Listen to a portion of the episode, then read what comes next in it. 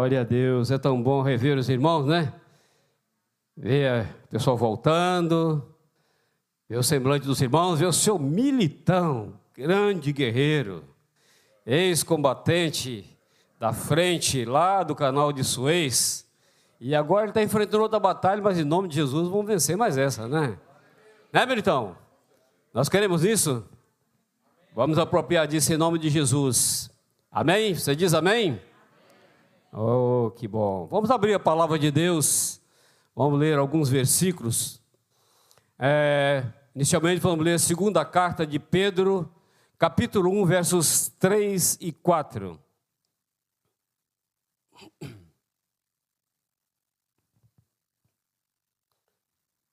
Segunda epístola de Pedro, capítulo 1,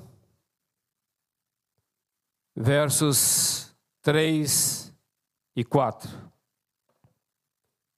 Diz assim a palavra: Visto como pelo seu divino poder nos têm sido doadas todas as coisas que conduzem à vida e à piedade, pelo conhecimento completo daquele que nos lançando nos chamou das trevas a sua própria glória e virtude pelas quais nos têm sido doadas as suas preciosas e muito grandes promessas, para que por elas vos torneis coparticipantes da natureza divina. Guarda essa frasezinha.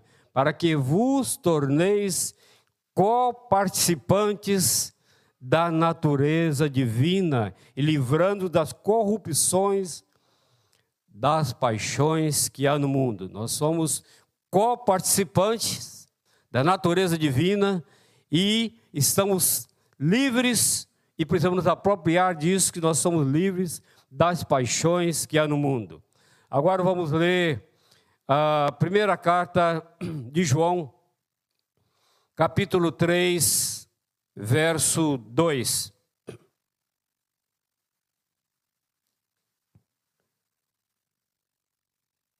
Primeira carta de João, capítulo 3, verso 2, diz: Amados, agora, amados, agora somos filhos de Deus. Vou ficar só com essa parte inicial aqui. E depois vamos ler Colossenses capítulo 3, capítulo 1, verso 13. Carta de Paulo aos Colossenses, capítulo 1, verso 13.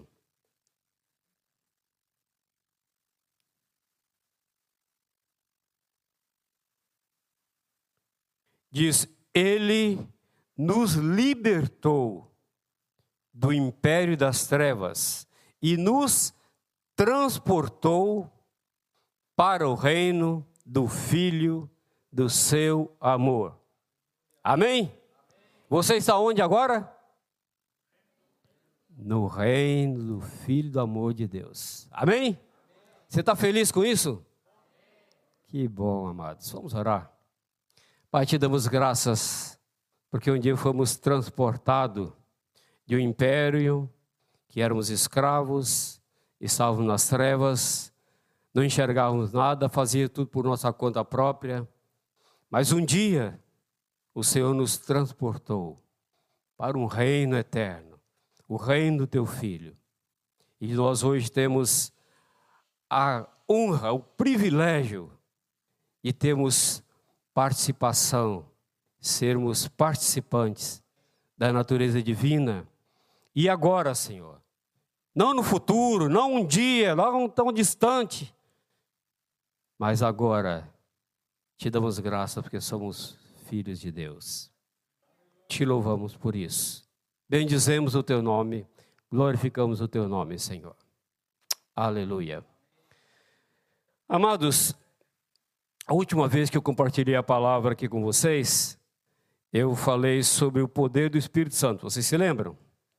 Às vezes as pessoas não lembram muito, mas foi essa palavra que eu compartilhei, que nós é, temos o poder do Espírito Santo. O Espírito Santo é fundamental para o nosso testemunho e para a vida da igreja. é, eu pretendo compartilhar uma palavra hoje que fala aquilo que neutraliza ou enfraquece o poder do Espírito Santo em nossas vidas. E se o Senhor permitir, eu quero ainda falar sobre as coisas em outra oportunidade, aquilo que fortalece o poder do Espírito Santo, a ação do Espírito Santo em nós. Mas hoje é, eu quero falar sobre aquilo que enfraquece, que apaga o Espírito, que neutraliza o poder do Espírito Santo em nossa vida. Amém? Para isso, eu comecei a refletir sobre esse assunto e, por sugestão e influência da minha esposa, eu comecei a ler um livro do John Beverly. Não sei quantos já leram esse livro. É um autor muito conhecido. Ele é autor de alguns best-sellers, como alguns aí estão lendo em o grupo A Isca de Satanás, alguns livros sobre o Espírito Santo e mais de 20 outros livros importantes é um autor tremendo. Mas ele inovou alguma coisa nesse livro que eu li agora por esses dias. É, Chama-se Kryptonita. Quem aí sabe o que é Kryptonita? Já viu falar desse assunto? Desse termo? Já? Sim ou não?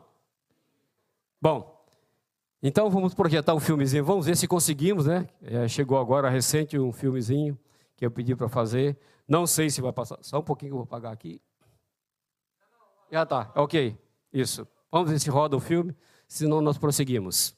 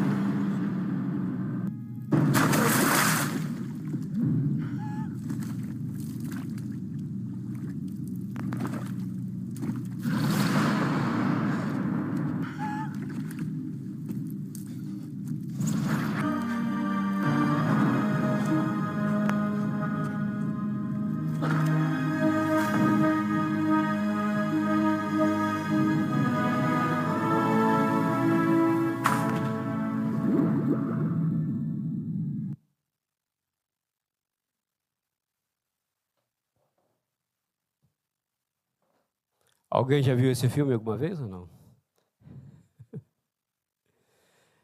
Ali mostra dois momentos na vida desse super-herói, super-homem, herói norte-americano. No primeiro momento ele está forte, ele consegue enfrentar todos os obstáculos, vencer todos os desafios, né?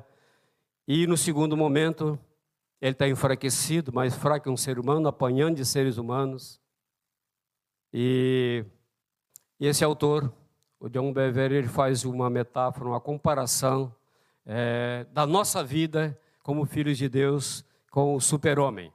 Pode parecer um pouco estranho, é, mas ali existe um produto, um composto, que é da terra do super-homem, que neutraliza o poder, o superpoder que ele tem, que ele é capaz de vencer tudo, e o faz fraco e derrotado.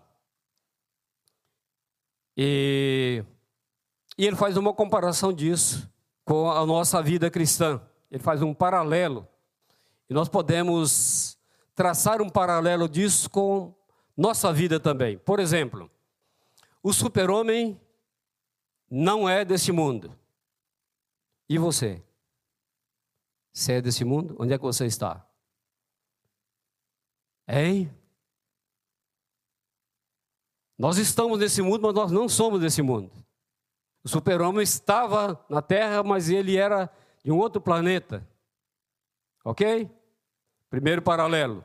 Segundo, ele tem poderes sobrenaturais, especiais, tremendos.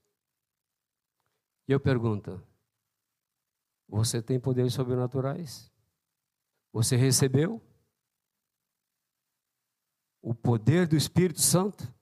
O poder que estava pairando sobre a face das águas, havia trevas e um caos total, e de repente ele agiu e ordenou tudo.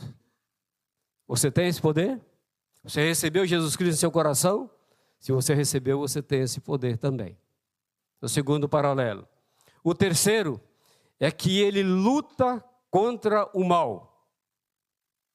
E você, como filho de Deus, luta contra quem? Hein? Contra o mal.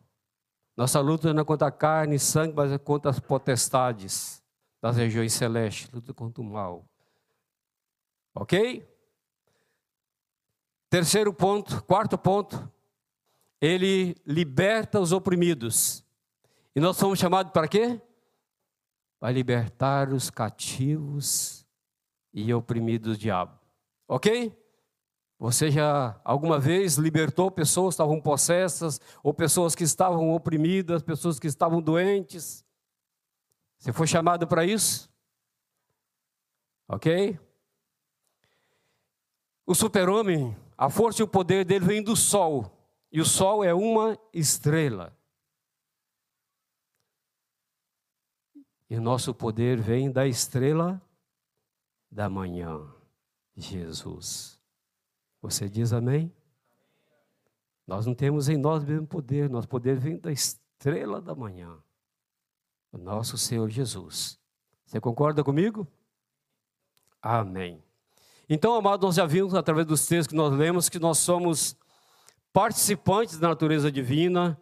É, lemos 1 Pedro 1,4 que diz que pelo grandioso poder e pelas promessas do Senhor, nós nos tornamos participantes da natureza divina. E na primeira carta de João, diz que nós cristãos temos agora, somos agora filhos de Deus. Não no futuro, um dia, ou como muitos creem, depois de passar não sei quantas reencarnações, eu vou ir para o purgatório, sei lá mais o que, e aí você vai realmente ser filho de Deus. Não. João, o apóstolo amado, diz que agora nós somos filhos de Deus. Você concorda comigo? Se discordar de mim, não tem problema. Agora tem que concordar com a palavra. Tá bom? Vamos prosseguir? Agora, cabe aqui uma pergunta. Se nós somos filhos de Deus, somos qual participante da natureza divina? Por quê? E muitas vezes nós levamos uma vida muito aquém disso. Vivemos murmurando, lamentando, vivemos uma vida muitas vezes de derrota, muito mais de derrota do que de vitória, muito mais de tristeza do que de alegria. E a pergunta é: o que tem neutralizado esse superpoder do Espírito Santo na nossa vida? Nós compartilhamos da outra vez sobre o poder do Espírito Santo, que ele nos capacita a testemunhar, capacita a vencer o inimigo, vencer a carne. E aqui nós estamos dizendo que algumas coisas apaga o Espírito Santo, neutraliza o poder dele, neutraliza o nosso testemunho impede que nós alcancemos aquilo que o Senhor nos deu, o propósito dele, alcancemos os perdidos, que curemos enfermos, vemos tão poucas curas em nosso dia, tanto poucos milagres. O que tem neutralizado a igreja, que tem neutralizado cada um de nós, que tem impedido, tem enfraquecido nosso testemunho. Queria conversar um pouco mais com vocês sobre isso, sobre essa criptonita espiritual. Aí nós vimos que o, que o super-homem, é, por causa de um composto que era oriundo do planeta dele, ele se enfraqueceu e ficou mais fraco que um ser humano e passou a ser derrotado e apanhar, inclusive, de seres humanos. Né? Então, nós queremos hoje, com a graça do Senhor, responder algumas perguntas que, como essa criptonita nos afeta individualmente e também coletivamente como igreja, como povo de Deus. O segundo ponto é como ela nos impede de ser eficaz na proclamação do Evangelho e alcançar os perdidos. E o terceiro ponto, como essa criptonita nos impede ou nos atrapalha em ouvir e obedecer à voz de Deus. Quem ouviu a voz de Deus hoje aqui? Orou e sentiu assim: Deus falou comigo. Tenho percebido muitas vezes que passamos muitas vezes dias, semanas, meses, até anos, sem ouvir a voz de Deus, sem ter aquela sintonia fina, desde as pequenas coisas até as mais importantes, as mais grandiosas e vamos agindo, vamos tocando a vida conforme as circunstâncias, conforme aponta o nosso nariz. E, de alguma maneira, temos tido muita dificuldade em ouvir com clareza a voz de Deus, mesmo que seja apenas aquele testemunho gostoso do Espírito Santo lá dentro que você ora, e você está atribulado com muitas coisas, de repente vem aquela paz que excede o nosso entendimento, que não tem uma explicação racional, mas você está com as mesmas circunstâncias, os mesmos problemas, mas você está em paz. Não é bom isso? Não é bom experimentar isso? É tão gostoso, né? Mas a palavra diz: Buscar-me-eis e me achareis, quando me buscar de todo o vosso coração. Isso é preciso tempo, quietude, na presença do Senhor. E não apenas chegar diante dele com uma lista de pedidos e se levantar correndo para executar um bocado de tarefas.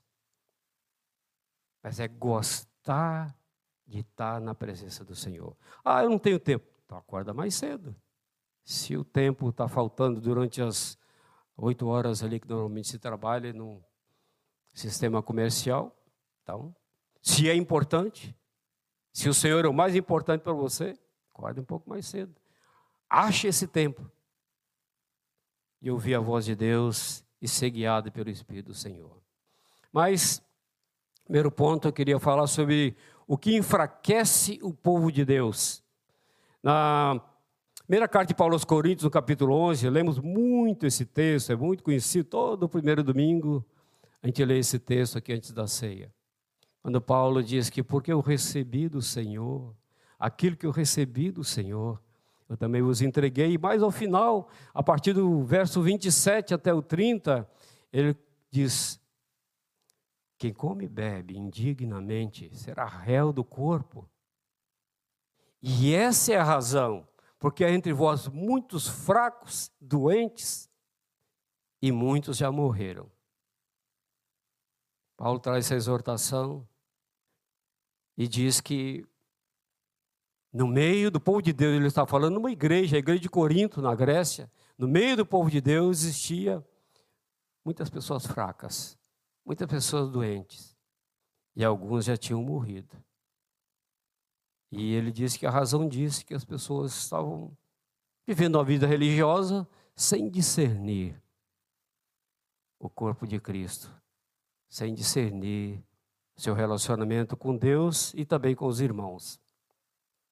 Ele diz que essa é a razão, porque existem pessoas tão fracas. A igreja, como corpo, anda bastante fraca. E nisso, a palavra de Deus, em vários momentos, ela faz um paralelo do relacionamento marido e mulher e Cristo e a igreja. Esse paralelo nos ajuda a entender algumas coisas. Por exemplo, uma mulher se casa e ela ou o marido diz o seguinte: Olha, é, eu vou me casar contigo, tá? Tudo bem, você é o meu príncipe, o meu prioritário, que eu vou dedicar 90% da minha vida, meu tempo a você. Agora tem 10% que eu quero continuar me contando com meus namorados, ir para a noite com eles, tomando um trago com eles, tá? Vocês acham que está certo isso? O que, é que você me diz? Se você se casasse com alguém e essa pessoa dissesse: Você vai ser, olha, 90% da minha vida vou me dedicar a você, mas tem 10% que eu preciso me dedicar e me encontrar com meu namorado, ter relação com ele, mas 90% é contigo. Você é o top para mim. Tá certo isso? Hein? Aceitariam? Agora me diga uma coisa. No dia a dia, como servo de Deus, 100% da sua vida, do seu tempo, dos seus recursos, é com o Senhor? Ele está sempre 100% em primeiro lugar? Nos teus pensamentos, nos seus sentimentos, nas suas atitudes, nos seus atos, nas suas palavras? Ou você tem lá 10, 20% que você, bom, isso aqui eu decido sozinho, isso aqui eu decido do meu jeito, isso aqui eu fazer de acordo com o que mais me agrada. Ou que nem diz aí, ó, você pode pegar qualquer filme, série, qualquer coisa, e diz o seguinte: siga o teu coração. Já ouviram essa frase aí? Siga o teu coração. Sabe o que a palavra de Deus diz sobre isso? Enganoso e desesperadamente corrupto é o coração, quem o conhecerá. Mas, amados, se por um lado não está correto um casal ter essas experiências, esses relacionamentos extraconjugais, por que que muitas vezes nós temos áreas inteiras da nossa vida, seja na área financeira, área sexual, ou na comunicação, ou nas amizades, no trabalho, qualquer outra área, algo que o Senhor não está no comando. Você ainda está com um pé lá no mundo, você foi transportado, você faz parte da igreja, participa das atividades, faz muitas coisas na vida da igreja, mas muitas coisas só religião, não é aquilo de coração ao Senhor. Eis a razão e que há muitos fracos, porque não discerne o corpo. Há um livro do Velho Testamento, do profeta Oséias, muito interessante sobre isso. O povo havia se corrompido de tal maneira que Deus manda o profeta se casar com uma prostituta. Oséias capítulo 1, verso 2 em diante fala sobre isso. Ele diz: Você vai e procura uma mulher prostituta e tem filhos com ela. E Oséias se casa com essa mulher e tem filhos com outros homens. E aquilo ali era uma metáfora, um modelo que Deus estava querendo mostrar ao povo dele. Assim como Moisés casou com uma prostituta, uma mulher infiel a ela, por melhor que ele a trate, ela tem outros homens, outros amantes da vida dela. Assim são vocês, povo de Deus. Vocês se acham povo de Deus, mas vocês também têm ídolos, têm amantes na vida de vocês. Isso neutraliza o poder de Deus, as bênçãos e as promessas de Deus na vida do povo dele. Tiago capítulo 4, verso 4 diz: Infiéis, adúlteros, não sabeis que a amizade do mundo é inimiga de Deus? João diz: Não ameis o mundo, nem as coisas que há no mundo. Se alguém amar o mundo, o amor do Pai não está nele. Eu creio que o mundo hoje é cheio de muitos atrativos, de toda espécie, que tentam cativar a atenção de todos em geral, mas especialmente dos jovens. O diabo está muito interessado em destruição dessa nova geração que está se levantando, desde as crianças no colégio até os jovens e adultos, com cheio de atrativo, cheio de emoções, cheio de sensualidade, cheio de ideias e princípios errados. Isso gera, ainda que seja apenas a nível de pensamento ou no plano teórico, infidelidade ao Senhor. Provérbios capítulo 14, verso 12 diz: Há caminhos que aos olhos do homem parecem bons, mas ao final dá em caminhos de morte. E há muita gente caminhando assim. Por enquanto as coisas estão indo bem, não parece que tem nada de mal, eu sou uma boa pessoa, não faço mal para ninguém, eu ajudo os necessitados, mas não é fiel ao Senhor na sua conduta, no seu dia a dia. É como se nós estivéssemos unidos com Deus, casados com Ele, mas continuássemos amando a pornografia. E como pornografia hoje é fácil, você abre o celular, procurar qualquer coisa, aparece algo ali. E aqueles que já estão impregnados ou atraídos por isso, são tentados a dar mais um clique e abrir alguma coisa e não termina ali. A pessoa é convertida, ele está na igreja, ele está participando, tem atividade, tem até ministério na vida da igreja, mas ele está viciado em pornografia, viciado em sexo virtual. Ou outro está viciado em falar palavrões.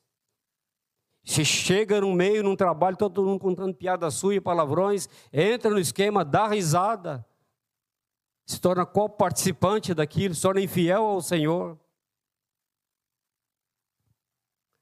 Outro, por outro lado, tem uma conduta rebelde. Não gosta de receber palavra, não gosta de receber exortação, não gosta de ser corrigido. E a palavra de Deus diz que a rebeldia é como feitiçaria. Ah, eu nunca fui a um centro de macumba, nunca fiz nenhum trabalho desse tipo de coisa. Mas a pergunta é: você tem rebeldia no seu coração? Você tem rebeldia contra a liderança? Você tem rebeldia contra os seus superiores? Tem rebeldia contra as autoridades?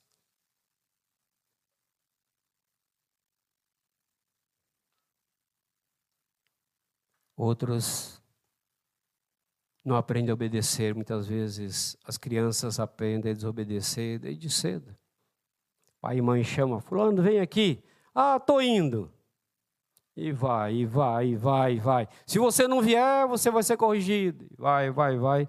E vem, e às vezes até abraça o filho e tal, e contemporiza, e a criança vai crescendo e aprendendo a desobedecer sutilmente, até que ele realmente aprende a desobedecer abertamente. Né?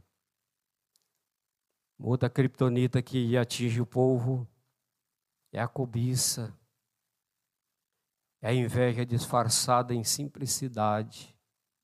Hoje existe muita gente falando de simplicidade, ao invés de falar de humildade. Que a Bíblia diz é que bem-aventurados humildes de coração, não é o simples. Tem muita gente simples, que às vezes é até pobre, mas é orgulhoso, é rebelde. E tem inveja de quem tem. O outro trabalhou, ganhou, foi abençoado, tem, mas eu, eu não posso subir até lá, então eu tenho que rebaixar, eu tenho que falar. Para que ele seja no meu, esteja no meu nível. Roubo. Ah, eu nunca roubei. Deus me livre. Será que não? Você já roubou a honra de alguém? A pessoa não está presente e você começa a diluir a honra dele. Ah, mas é assim, é assado, tal, tal época ele fez isso, fez aquilo, tal. E vai roubando a honra da pessoa. Até chegar ao nível de roubar as ovelhas, o ministério e muitas outras coisas. Vai abrindo brecha, essa criptonita vai tomando conta e vai neutralizando o poder e a ação do Espírito Santo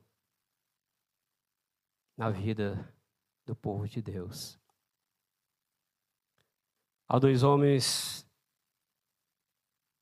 foram reis de Israel, que servem de um exemplo muito importante para nós. O primeiro deles era Davi, que cometeu erros graves Mas quando ele foi confrontado pelo profeta Natan, ele imediatamente reconheceu o erro, se quebrantou, aceitou o tratamento de Deus. Porque a prioridade dele não era o ego dele, a vaidade dele, não era o sucesso dele. A prioridade dele era o Senhor, era Deus. Há autores que dizem que Davi, você podia falar mal dele, de tudo que ele era, do que ele fazia. Ele só ficava bravo quando falava de Deus. Falava do Senhor, ele enfrentava Golias, enfrentava a multidão, enfrentava todo mundo. Mas se falasse dele, o ego dele não se levantava. O ego dele não ficava ferido por isso. Mas um outro rei, Saul, o antecessor dele, Certa vez Deus deu uma ordem que ele fosse à guerra e destruísse um povo todo. E o Samuel era o profeta naquela época.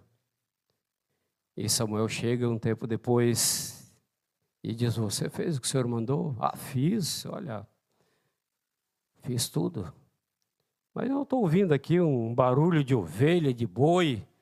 Que negócio é esse? Ah, isso aí foi o povo reservou o melhor do gado das ovelhas, sabe para quê? Para fazer sacrifício para o Senhor. Não fui eu e o que eles fizeram foi uma atitude nobre, uma atitude bênção, porque isso aí eles fizeram para glorificar o nome do Senhor. Depois,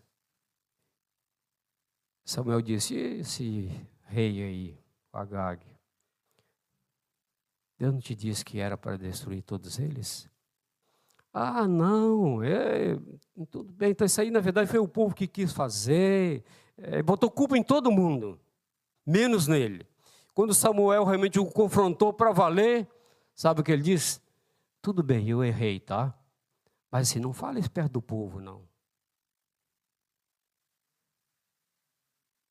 O compromisso dele era com o ego dele, a vaidade dele. E não com o Senhor, nem obedecer ao Senhor. Com qual dos dois reis você se identifica? Como tem sido a sua vida diante de Deus? Quando você é confrontado, quando você é pego errando, você se humilha e diz: Perdão, eu errei de novo, eu falhei outra vez, me perdoa, me ajuda, eu preciso de ajuda. Ou você arranja um monte de desculpas para enrolar o discipulador e justifica dali, justifica daqui, e faz alguma coisa meio que para compensar aquilo que você está fazendo de errado. Muita gente acha que se fizer um monte de coisa certa, que vai neutralizar as coisas erradas. Vai compensar, vai pesar mais na balança fazer boas obras, ao invés de corrigir os erros, de se arrepender, de se humilhar na presença de Deus e aceitar a exortação. Mas, amados, o pecado, ele é a nossa criptonita. Ele nos enfraquece e traz consequências sérias. Salmo 32, versos 3 e 4. O salmista diz: Enquanto calei os meus pecados, envelheceram os meus ossos e o meu vigor se tornou em sequidão de estio. Enquanto calei, enquanto escondi, enquanto ocultei meus pecados, até meus ossos enfraqueceram e eu perdi todo o vigor. Aí na sequência, só diz que quando ele confessou o pecado, ele teve libertação. O pecado traz fraqueza física, espiritual e até mesmo enfermidades. Não quero dizer que toda enfermidade é pecado. De forma alguma. Há questões hereditárias, há uma série de questões, mas também é, pode acontecer. E se é pecado, isso vai apagando o espírito em nós. E Tiago capítulo 1, versos 15 e 16 diz que o pecado consumado, aquele que você coloca em prática, ele não fica só no plano teórico. O pecado que você coloca em prática, ele gera morte. Gera morte espiritual. E vai neutralizando nossa comunhão com o Senhor, nosso testemunho, nossa vida nosso ministério. E também, amados, no meio do povo de Deus, muitas vezes o pecado de uma pessoa atinge todo o grupo, toda a congregação, toda a comunidade. Na Bíblia há um exemplo muito interessante. Fala de Acã. É, é um homem que foi contemporâneo de Josué. E quando Josué atacou Jericó, que era uma cidade fortificada, poderosa, Deus fez com que os muros viessem abaixo e eles tiveram uma vitória esmagadora sobre é, aquela cidade de Jericó. E eles saíram felizes da vida com aquilo, mas Josué tinha dado uma ordem: não peguem nada, não se aproprie de nada que tiver naquela cidade.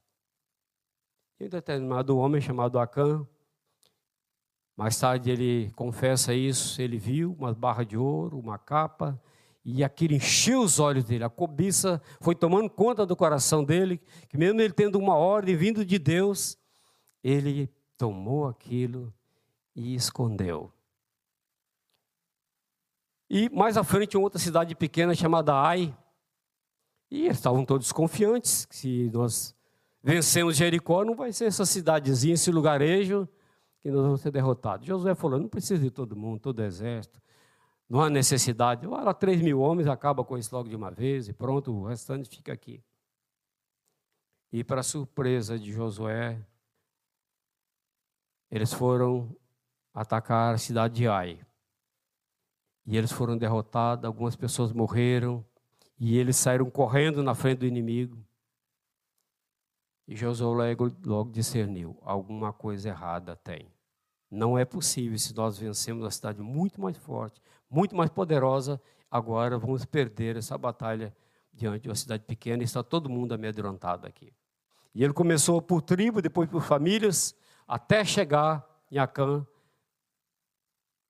E Acã confessa o seu pecado. Mas o que serve de lição para nós isso? Existiu um homem só que cometeu um erro. E por isso o povo de Deus sofreu consequências. Por isso Paulo cita lá em 1 Coríntios capítulo 11. Eis a razão. E há muitos fracos e doentes. Sabe por quê? Em outro lugar ele disse que um pouco de fermento leveda toda a massa.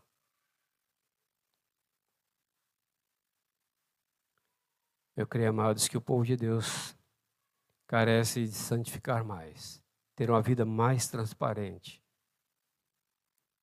individualmente e como corpo, para que nós possamos ver o poder de Deus em nossas vidas, na vida da igreja, nessa geração, onde quer que nós estejamos. Precisamos ser como aqueles que zelam, que oram, que cuidam dos irmãos. Muitos em nome do amor. Hoje está muito comum falar as coisas em nome do amor, da aquela teologia da hipergraça. Não tem problema você estar tá pecando, não. Você já salva, essa hipergraça cobre a tua vida, está tudo certo, pode tocar a vida para frente. Temos ouvido bastante pregadores que têm milhares e milhares de seguidores para pagar essa mensagem. Está tudo certo. E de alguma maneira mais sutil, às vezes acontece no nosso meio. Não, está tudo bem, está tudo certo, tal. Não vamos exortar, não vamos corrigir, vamos ter amor. É, em nome do amor, vai se baixando a guarda e nós vamos é, tendo consequências na vida da igreja. Não quer dizer que não tem que agir com amor, não. A palavra diz que todos os vossos atos sejam feitos com amor. Precisamos sim exortarmos mutuamente que haja amor misericórdia, para que a pessoa se arrependa e seja recuperada ou restaurada. Mas nós não podemos ser coniventes, complacentes, simplesmente para não perder um amigo, para não causar uma dificuldade. Por isso que Paulo diz assim: Eu não quero que vocês se associem com os adultos, com os incrédulos, com isso, com aquilo.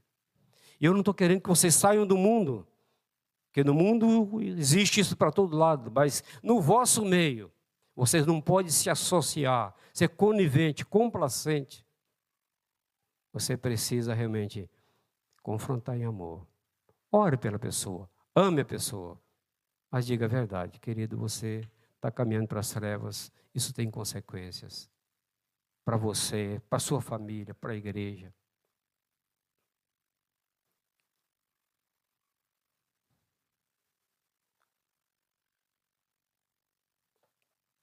Mas eu não quero, de forma alguma, desencorajá-los, nem ficar com o papel de alguém que está aqui querendo trazer qualquer tipo de acusação, condenação, que alguém saia pesado. a palavra de Deus nos diz que nenhuma condenação há para aqueles que estão no Senhor. Amém? Se você está no Senhor, você não precisa ficar debaixo de condenação e de acusação. Tem alguma dificuldade, algum erro? Confesse e deixa. E alcance a misericórdia do Senhor. Amém? Na verdade, o que eu quero nessa noite, a ênfase de tudo que eu quero deixar com vocês nessa noite é que você seja um agente de mudança. Não só na sua vida e na vida dos outros também. Não sei quantos aqui são dos veteranos do início da igreja, quando nós aprendemos uma palavrinha, por muitos anos nós falávamos muito nela. Essa palavrinha era uma palavra grega que chamava metanoia. Hein? Você lembra dela? Que era um arrependimento profundo, sincero e verdadeiro, uma mudança de mente, uma mudança de atitude. Sabe o que, é que neutraliza a criptonita? Que neutraliza seu testemunho? A confissão, o arrependimento. Ela acaba com todo o poder da criptonita do pecado na nossa vida. Amém? Você quer isso para sua vida? Queremos, né? Queremos muito, em nome de Jesus. Mas para isso nós precisamos talvez mudar até um pouco da forma como nós oramos. Sabiam? Muitas vezes a gente chega diante de Deus e fala assim: Senhor, faz isso, aquilo, tal, cura o fulano, abençoa o fulano, abençoa o trabalho dele, abençoa minha filha, minha neta, meu cachorro, e vai, e vai, uma lista de supermercado diante de Deus. Muitas vezes nós precisamos falar: Senhor, eu quero te conhecer melhor. Eu quero ter intimidade com o Senhor porque eu sei que isso vai me levar a uma vida santa, a vida transparente, uma vida de vitória, de verdade, ainda que tenha oposição e problemas, mas no Senhor eu vou ser vitorioso. E eu quero que você receba isso no seu coração nessa noite. Você pode ser um agente de mudanças. Você quer isso para a sua vida? Agente de mudança na tua casa, no teu grupo caseiro, na congregação, no seu trabalho, onde você estiver. E Deus quer isso. Deus quer muito isso. Testemunhas verdadeiras. Como os cristãos na igreja primitiva, quando foram perseguidos, alguns presos, depois alguns até foram mortos.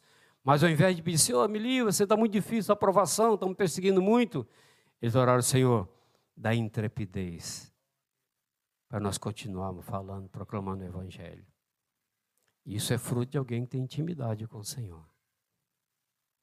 Isso é uma oração que o Senhor se agrada de ouvir. No livro de Números, capítulo 25, versos 1 a 3, depois 7 a 11, você pode ler com calma em casa depois. Relata uma história do povo de Deus que estava acampado em Sitim, e ficava próximo dos Moabitas. E os homens de Israel começaram a se engraçar com as mulheres moabitas, devia ter algumas mulheres bonitas, atraentes, quem sabe sensuais, e começaram a se relacionar com elas, se envolver com elas.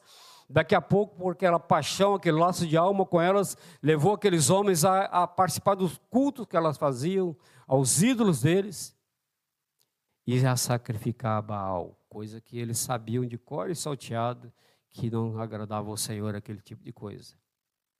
E o negócio chegou num tal nível de depravação que mesmo na presença de Moisés, que era uma autoridade, um homem que Deus falava face a face com ele, que tinha sido usado para abrir o Mar Vermelho, para fazer tantas coisas, um petulante daquele lá passa a mão numa mulher moabita e vai para a tenda para ter relação com ela.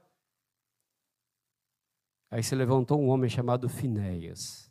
Eu quero que você seja um Finéias no meio do povo de Deus. Eu quero ser. O Finéias viu aquilo, viu que aquilo estava agradando, desagradando ao Senhor. O Senhor estava virado e muitas pessoas já estavam morrendo por causa daquela ira do Senhor. Ele tomou uma lança, entrou naquela tenda e cravou e atravessou o homem e a mulher aquele zelo no coração daquele homem, diante de uma multidão que estava contra Moisés, e ele correndo o risco de, quem sabe, até ser morto por aquela multidão, ele foi e cravou aquele ali. Aquele zelo agradou o Senhor. E o Senhor cessou a ira e parou de morrer gente. Eu quero dizer que você pode achar que está só, mas você pode ser um agente de mudança tremendo no meio dessa geração corrupta, no meio de tantas coisas erradas, de tantas barbaridades que a gente vê a cada dia. Eu quero te desafiar nessa noite a abandonar qualquer criptonita que está escondidinha na tua vida, como estava a capa e as barras de ouro do Acã que estavam enterradas. Quero te desafiar realmente a jogar fora isso, a romper com isso e ter esse zelo de Finéias, de fazer aquilo que aplaca a ira do Senhor, aquilo que agrada ao Senhor.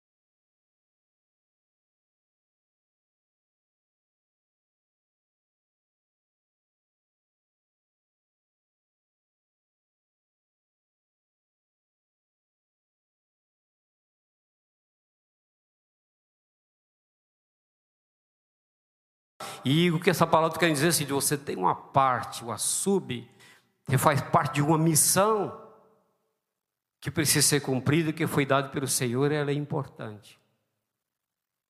Você precisa estimular o seu esposo a ser autoridade, aprender a decidir, mas não passe na frente decidindo por ele.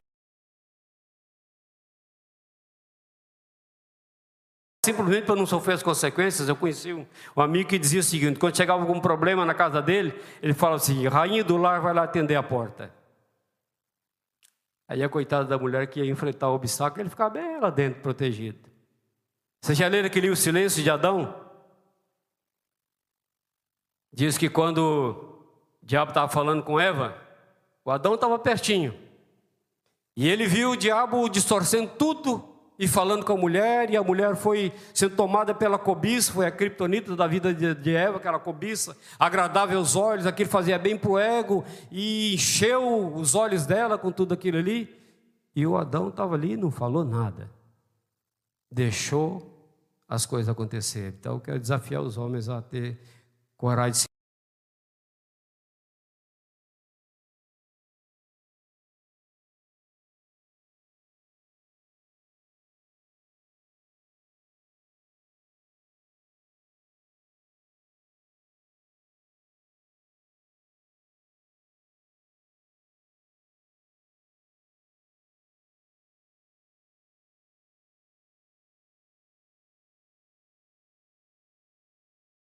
pelos atrativos, pelos prazeres do mundo, pela vaidade, pela cobiça, pela ambição, pela mentira, pelo engano, pela desobediência, pela rebeldia aos pais. Filhos, obedecei vossos pais. Diante de Deus isso tem grande valor. Um filho que obedece, um filho que obedece ao pai, ele aprende a obedecer a Deus. Nós aprendemos a obedecer a Deus quando nós aprendemos a obedecer em casa. Se não aprender em casa, vai ter muita dificuldade de obedecer depois. E isso vira algo que neutraliza o seu testemunho. Eu quero que você tenha aquele coração de Maria. Maria era uma adolescente quando o anjo apareceu para ela e disse que ela ficava, ficaria grávida. Ela não entendeu, ela tinha, aos nossos olhos hoje é como se fosse um noivo, não tinha tido relação com ele. É, mas como que eu vou ficar grávida? Eu nem me casei ainda, eu tenho um compromisso, uma aliança feita pelas famílias, mas eu nunca tive uma relação sexual. E o anjo disse para ela que o Espírito Santo viria sobre ela e a envolveria de tal maneira que ela ficaria grávida. E sabe qual a resposta dela? É a resposta que o Senhor quer de cada um de nós nessa noite. Cumpra-se em mim, segundo a tua palavra.